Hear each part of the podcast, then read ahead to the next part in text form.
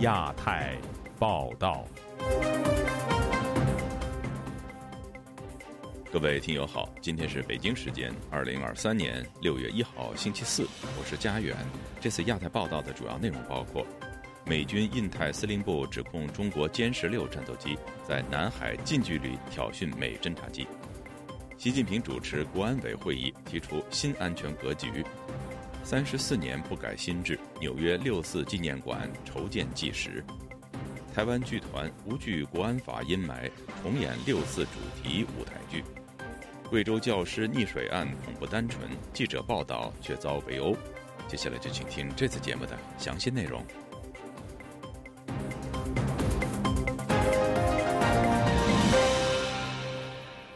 美国印太司令部三十号公布影片。指控中国战斗机在南海上空对美国侦察机进行非专业拦截。中国外交部宣称，美军机抵近侦察严重危害中国国家主权安全。有分析指，七国集团对中国在东海和南海追求军事化表达严重关切。美国此时以军机穿越南海的行为，支持并反映 G7 峰会的立场。以下是本台记者黄春梅发自台北的报道。从画面中可以清楚看到，一架中国战斗机从美军 RC 幺三五的机头前方呼啸而过。根据美国印太司令部发布的新闻稿指出，这个月二十六日，一名中国歼十六战斗机飞行员在拦截美国空军 RC 幺三五侦察机时，进行不必要的挑衅行为。中国飞行员直接飞到 RC 幺三五机头前方，迫使美国飞机飞过其尾流湍流。印太司令部强调，RC 幺三五是根据国际法在国际空域的南海上空进行安全和常规操作。声明指，美国将继续在国际法允许的范围内进行负责任的飞行、航行和运作。中国外交部发言人毛宁周三在例行记者会上回应相关应询指，美方长期频繁派舰机对中国进行抵近侦察，这种挑衅的危险行动是引发海上安全问题的根源。台湾的前国防部长杨念祖接受本台访问时表示，双方的距离这么近，存在擦枪走火的可能性。在南海、在台海附近或者东海都是剑拔弩张的，双方的那个军事的对峙呢，呃，是非常的明显。台湾的国防安全研究院助理研究员钟志东对本台表示，这一次美国军机在南海的行动，再次反映美国要挑战中国对南海的主权声明，实践 G7 的共同主张。香格里拉会议基本上来讲，重点就是在南海嘛，整个东亚嘛，这时候。来所谓的用行动来展现在 G7 峰会上面的这个对南海的一个立场。美军发布中国战机挑衅影片的前一日，美方指中国拒绝他们提出两国防长在新加坡出席香格里拉对话期间会面的要求。有美方高层国防官员称，从前年起，中方已经先后十多次拒绝与美军对话的要求。杨念祖指出，美国不满解放军机近距离挑衅，中方紧急通知国防部长李尚福不会与美国国防部长奥斯汀在香格里拉会面，双方都在释放政治讯息。第一个没有互信嘛，第二个呃行动上还在挑衅嘛，呃第三一个就是呃不愿意就是借着这一个任何的机会呃展开这种对话，那表示说双方。呃的气氛仍然是非常僵的。钟志东认为，目前中国在经济与安全的对话分开处理，因为中国在 G7 提到经济不脱钩，至少对中国比较正面。在双方商贸部长层级先行会面。峰会期间，美国总统拜登曾说，美中应该很快就会解冻，也许从像气候变迁等软话题先恢复对话。再到安全的硬话题，才有可能所谓的拜席再次会面。自由亚洲电台记者黄春梅台北报道。中共总书记习近平在二十届国家安全委员会第一次会议上说：“加快推进国家安全体系和能力现代化，以新安全格局保障新发展格局。”强调准备经受风高浪急甚至惊涛骇浪的重大考验。会议审议通过的文件表明，中国正在建立全方位监控体系。请听本台记者古婷的报道。习近平在会上发表重要讲话，强调要深刻认识国家安全面临的复杂严峻形势，正确把握重大国家安全问题，加快推进国家安全体系和能力现代化，以安全格局保障新发展格局。他还指出，当前面临的复杂严峻形势，呼吁正确把握重大国家安全问题，加快推进国家安全体系和能力现代化，以新安全格局保障新发展格局。旅居澳大利亚的时事评论人士张行周三接受本台采访时说：“从以上表述可以看出，当局越来越重视国家安全，并将其和经济发展相结合。我们从中可以看出。”中国政府高度重视国家安全工作，并将其与经济发展紧密结合起来。习近平提到新发展格局，意味着中国正在转变经济增长的方式，在此过程中需要更好的保障国家安全。在提及当前海内外形势时，习近平说，当前中国所面临的国家安全问题的艰巨程度明显加大。他要求党政部门准备经受风高浪急甚至惊涛骇浪的重大考验。对此，旅美资深评论人士郑旭光对本台表示：“和十九届国家安全委员会会议比较，出席者除了总理，还增加了中办主任兼习近平办公室主任蔡奇，表明这是一次受到当局高度重视的会议。”他说。这个第一次会议应该是带有定调的，就国安委的任务。习近平把这个国家安全、国家利益的最核心表述为这个政权安全。但但是呢，他在这个这个讲话表述中好像是对外也讲到什么惊涛骇浪啊什么东西，实际上就是内外因为外部环境确实是在迅速变变糟嘛，这是个非常清楚的一个信号。新华社报道，会议审议通过了加快建设国家安全风险监测预警体系的意见、关于全面加强国家安全教育的意见等文件。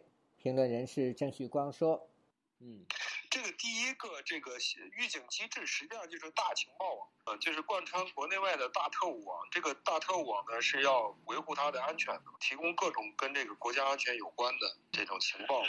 但是能不能做成是另外一回事。”日本京港大学教授杨海英对本台说：“社会问题和国家安全问题，每一个国家都存在，但在江湖胡温时期，官方并未特别强调。”先生他上任以后，把问题搞得越搞越大，他把矛盾都激化。国际社会他也是到处这个把问题这个搞紧张。那这样以后，国际社会已经开始就是要认为他是一个这个必须应对的这个对手。有评论认为，官方加快建设国家安全风险监测预警体系的意见是只要建立健全相关机制的体系，提高应对突发事件和危机的能力。自由亚洲电台记者古婷报道。六四纪念馆即将在六四事件三十四周年当天在纽约的曼哈顿揭幕。这个纪念馆是如何筹建的？它又经历了怎样的过程？以下是本台记者王远的追踪报道。于大海说自己喜欢做小事情，所以呢，确实呢，纪念馆的很多事情我能做我就做了，包括这个这个拉电线啊，安这个呃投影仪啊啊，包括啊去年做这个在华盛顿啊举行特展的这个展板啊，这个很多事情都是我自己做的。他把自己这种习惯追溯到小时候。在文革期间学工学农期间养成的习惯。于大海是去年底就任筹备中的六四纪念馆馆长的。纪念馆核心筹备组中还有一九八九年六四学院领袖王丹、周峰所，当年的工人运动领袖吕金花等多人。这次参与六四纪念馆的筹建，于大海作为馆长的职责是负责行政工作。他和吕金花在曼哈顿上上下下的跑。最终把馆址选在靠近交通要道宾夕法尼亚车站附近。王丹在去年一月对外宣布了筹建纽约六四纪念馆，全名是六四大屠杀纪念馆。为此，还注册成立了非政府组织六四大屠杀纪念馆委员会。那我觉得这么大一个历史事件不应该没有一个纪念馆，然后就开始开始跟一些朋友讨论呢，大家都很赞成。筹委会有个五年计划。原计划用两三年时间，众筹第一阶段的资金五十万美元，先把纪念馆办起来。但超乎众人想象的是，委员会仅用不到八个月时间就筹集到了五十万美元。周峰所在筹备小组中主要负责展品的收集和整理。在一九八九年六月四号凌晨五点，周峰所是最后一个从天安门广场人民英雄纪念碑上撤出来的清华学生。和他同时撤出的还有一台用于运动宣传的高速油印机。让他没想到的是，时隔三十四年后，他居然再次看到了这台油印机，就像老朋友重逢一样。哦，对于我来讲，那那当时的确那是硝烟战火的那个时代。在在那一瞬间，我们失散，然后他又突然回来了。在去年底过世，一九八九年选运期间被迫下台的中共总书记赵紫阳的秘书鲍同，为纪念馆题写的馆名“六四纪念馆”也是本次展品之一。去年六四前夕，鲍同在自由亚洲电台最后一次发表文章，回顾六四的细节。在文章的最后，他总结说。六四屠城确实是史无前例的一场大革命，它明目张胆开辟了公权绝对不受制约和民权彻底失去保障的新时代。而如今，这个新时代似乎还在延续。王丹向记者解释说，在当下建立六四纪念馆，对世界都有重要意义，因为中国被认为在习近平统治下形成对西方甚至人类文明的一种挑战。他说。嗯，在这种关键的时刻，我觉得西方更应该更清楚的认识中共的本质。那么，如果你要认清中共本质，没有什么事情比六四这件事更能突出的彰显出中共的本质的。自由亚洲电台王允华盛顿报道：六四事件三十四周年前夕，台湾剧团重演在香港无法公演的六四舞台剧。五月三十五日，六场票房全满。主办单位相信，随着中国对台湾以及世界的威胁和影响在扩大，以六四事件为主题的舞台剧会更有吸引力。今天，本台记者陈子飞、纯音的报道。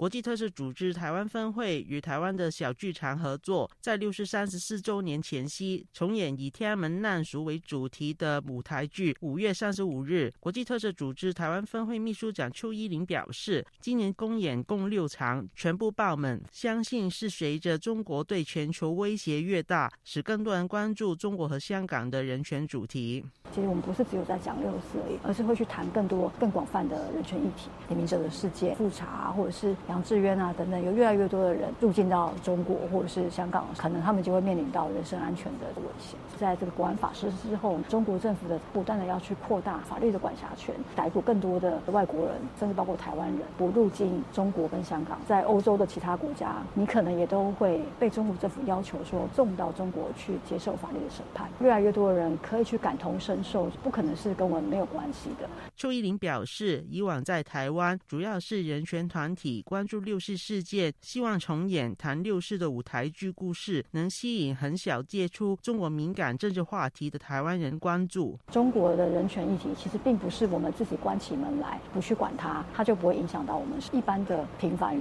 老百姓，他还是会去面临对于言论自由的压迫，其实是无所不在的。他表示，在寻找剧团合作时，没有剧团因为香港国安法的风险而拒绝，但有特别安排广东话独白的香港表演者佩戴面具。导演钟博渊表示，决定参与计划时，已经考虑有可能不能再到香港，有如此的决心，与他不止一次体会大陆对自由打压有关。二零二零年台湾大选投票的前夕，他在澳门被查问的经验，使他更珍惜自由的可贵。护照上面，我觉得。加一个膜，贴了 Republic of Taiwan。一直以来在各国都没有遇到说有人要求我把它撕掉。当我到澳门的时候，就被带进小房间里面，质问，就说那我就把它撕掉就好了。他们就放行我。隔天晚上我再回来台湾的时候，看到我的朋友，我就哭出来了。其实你会很很恐惧，你不敢跟任何人说的恐惧感，状况比你想象中的还要严重。在那一次的经验之后，我认为其实自由是很重要。我希望。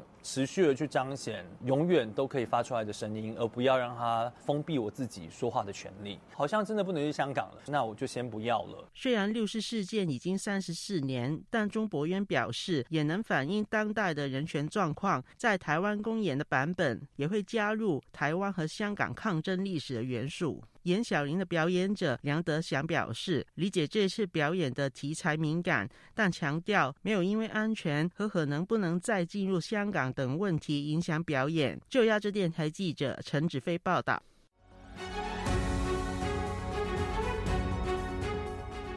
中国吉姆新闻的一名记者日前在贵州报道一起教师溺水案时，竟被三名男子跟踪监视和围殴。事情传出后，中国网民质疑溺水案的案情并不单纯，并要求中国当局彻查。以下是本台记者唐媛媛的整理报道，由韩青播报。今年四月中，贵州毕节织金县有六名教师在河滩捡鹅卵石，然而由于河川上游的银子渡水电站突然放水，导致两名教师被大水冲走并溺亡。据传，这两名教师分别是马场小学老师李帝军。以及马场镇布底幼儿园老师徐倩两名溺亡的教师家属声称，这六名教师会前往河滩捡鹅卵石，是因为相关政府单位在进行校务稽查时，称学校装饰的在地化元素不够，建议教师捡鹅卵石。来装饰学校环境。不过，布迪小学校长张锡军否认捡鹅卵石的目的是在应对上级检查。与此同时，织金县马场镇政府以及中共织金县委宣传部也撇清责任，表示网上谣传教师为迎接领导检查，在河畔捡鹅卵石装饰校园并非事实，以及教师会溺亡全部因为那几名教师的个人行为，是他们私自下河玩耍造成的。吉木新闻记者李贤成在五月二十九号被领导指派前往贵州调查教师溺亡事件。然而，李贤成先是在采访死者家属时遭一名身份不明的男子盘问，而后又遭到三名陌生男子跟踪围殴，并摔毁手机。事件过后，李表示他希望当地能够严惩肇事者，揪出幕后指使。对此，当地政府表示，公安部门目前尚未厘清陌生男子的身份。但是肯定与政府部门没有任何关系。中国网民对此纷纷表示：“扫黑除恶依旧任重道远啊，尤其是官黑勾结。也许老师捡拾被淹案的背后，有着更可怕的事实，有着更恶霸的势力在横行着。这肯定不是个人所为，打人者一定是受到官方或者组织的指派，去无所顾忌的行凶。毕节应该出来说清楚，揪出幕后指使者。”以上是本台记者唐媛媛和韩青的综合报道。河南济源多位网民上个星期在网上发布有关已经成熟的小麦因为收割机在公路上被扣留，因而无法收割的视频。涉事的六名网民因造谣而受到警方处罚，其中两人被行政拘留。详情，请听本台记者古婷的报道。据河南日报报道，五月二十五日，抖音用户李香爆珠氏发表一条视频，画面中。该博主指着背后的麦地称：“这一片片的小麦都要黄了，都该被收割了。但是高速公路只要是外地来的收割机，都会被扣押，需要出示跨区作业证和收割驾驶证，而且还要被罚款。”报道指，视频定位济源市城流大街，且内容虚假，恶意误导舆论。该视频转播量极高，浏览量达三百六十四点五万。点赞十五点六万。报道指，同样的视频内容也被抖音用户王佩说猪事、嫦娥聊猪事、张涵谈养猪、朱乐乐养好猪相继发布。对于上述案件，有网民留言：河南多地出现田间小麦泡在水里是事实，有小部分收割机被扣在公路上也是事实，只是虚构了场景，而视频中所言基本属实。有网民质疑：莫非当地真的有需要隐瞒的事情？江苏宜兴时事评论人士张建平周三接受本台采访时说，他从多个自媒体看到网民发出有关河南境内高速公路上大量运载农业收割机大排长龙，引起网民抱怨。主要是高速公路上要对这些收割机进行收费。按照法律规定呢，这些农用收割机是不能收费的。但是呢，交警啊，包括呃高速公路上收费的这个巧立名目，呃，收割机的人没有持证啊，一会又说这个收割机超啊超宽了，目的就是为了要验股白毛。报道称，赵某燕、张某、王某娟、张某曼、李某娜五人分别在陈留镇麦地和村庄前进行拍摄并发布。警方以虚构事实扰乱公共秩序，对赵某燕处以行政拘留七日，对黄某某处以行政拘留四日。张某、王某娟、孟某曼、李某娜因情节较轻，对其四人予以训诫。五月二十五日以来，河南省遭受十多年来最严重的烂场雨天气，小麦正常成熟受到极大的影响。平顶山一位农民李女士告诉本台，运送收割机的车辆被堵在路上，导致成熟的小麦泡在水中发芽。它一会儿该收时候不收，不给地里都会长个发芽。遇见这种天气，它都会发芽。这两天正传的那个 机器不让下高速，小麦收收割是一定有一定时间的。河南这个小麦成熟，它是从南到北开始的，先从驻马店南阳那一块儿，呃，他们那乡收割完，我们这现在开始收。啊，因为下雨那个可能比较靠南那一块儿，因为它成熟比较早嘛，然后又加上他们那个高速不让下，又耽误了一个时间时节。五月二十五日至三十日，豫南地区大范围降雨。据报，郑州中牟县镇安镇一七十九岁老人看到他种下的四五亩麦子出现发芽。台前村村干部顾长安说，该村预计减产三分之一。以上是自由亚洲电台记者古婷报道。中国三十一号公布五月份的制造业 PMI 为百分之四十八点八。比上个月下降了零点四个百分点，仍继续在枯荣线下小幅回落。五月份的生产指数和新订单指数也呈现微幅下滑。统计数据显示，产需两端有所放缓。详情，请听记者黄春梅发自台北的报道。中国国家统计局五月份公布中国制造业采购经理指数、非制造业商务活动指数和综合 PMI 产出指数，分别为百分之四十八点八、五十四点五和五十二点九，低于上个月的零点四、一点九和一点五个百分点。中国的经济景气水平有所回落，恢复发展基础仍需稳固。中国统计局进一步分析制造业采购经理指数小幅回落原因，指出，首先产需两端有所放缓，生产指数和新订单指数分别为百分之四十九点六和四十八点三，比上个月下降零点六和零点五个百分点。制造业市场需求仍显不足，企业的产能释放受到抑制。其次，价格指数持续回落，受近期部分大宗商品价格持续下行、市场需求偏弱等因素的影响，包括石油、煤炭以及化学原料等制品的价格指数都低于百分之三十一，行业上下游的市场活跃度不高。第三，大型企业的 PMI 为百分之五十，升到了临界点，但中小企业的景气度都在荣枯线以下，依然较弱。新浪财经特约分析师张立群解读周三公布的数据，表明经济全面回升态势仍在聚力中。他分析，订单类指数继续小幅滑落，反映市场需求不足的企业占比进一步提高到百分之五十八以上。表明需求收缩的问题仍然突出，受此影响，企业的信心仍然偏弱，生产经营活动偏谨慎，需求不足也引致价格类的指数滑落。自由亚洲电台记者黄春梅台北报道。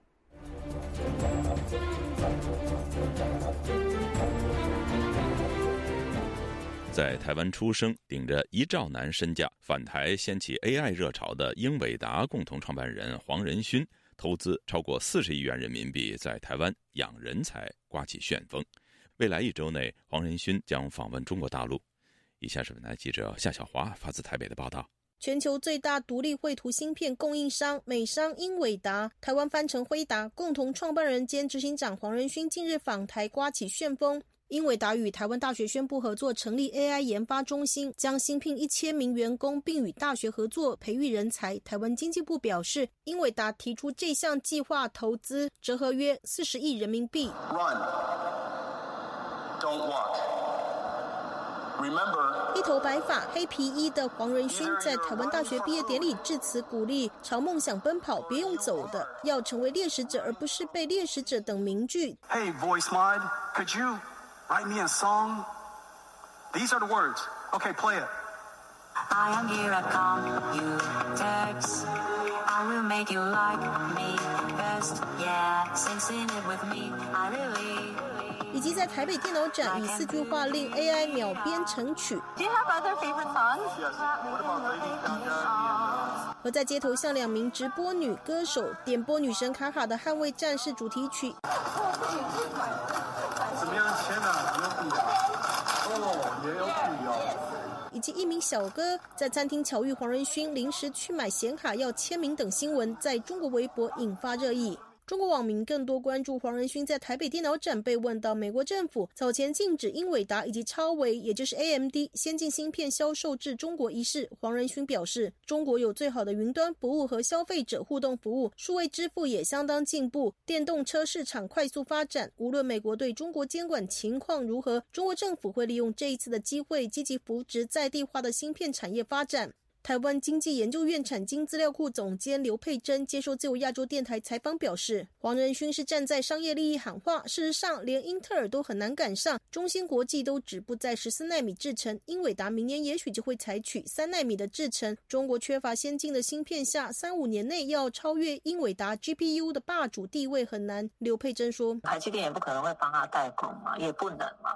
当然，三星我想不会去，然后 Intel 也也。”不敢去做这样的一个帮他们做这个先进制程上的代工，所以它即便 GPU 未来在三到五年做出来之后，还是要有相对应的先进制程来帮他做一个制造。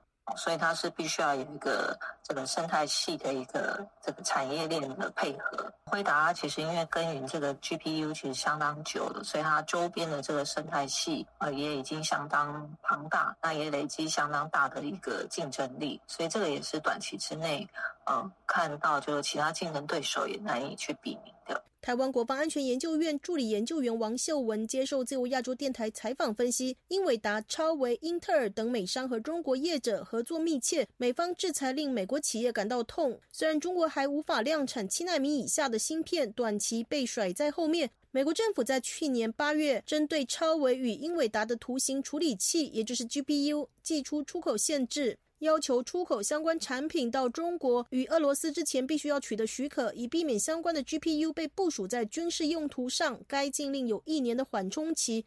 自由亚洲电台记者谢小华台北报道。听众朋友，接下来我们再关注几条其他方面的消息。美国商务部助理部长肯德勒三十一号出席参议院金融委员会听证会。他在事先提供的书面证词中表示，美国政府正在严密审查对中国的出口申请。商务部去年共收到了五千零六十四件出口与再出口的许可证申请案，其中有百分之二十六的申请案被拒绝。联合国消除对女性歧视委员会五月三十号对中国最高领导阶层中缺乏女性代表表示担忧。该委员会在一份报告中说，尽管中国女性在政治和公共生活中的代表权已经提升，但女性在第十四届全国人民代表大会只占了百分之二十六点五四的席位。该委员会对此表达关切，并敦促中国采取配额制度以及性别平等机制，促进女性在政府中的平等代表权，增加所有政府部门中的女性人数。中国和印度的冲突近日传出有升温的趋势。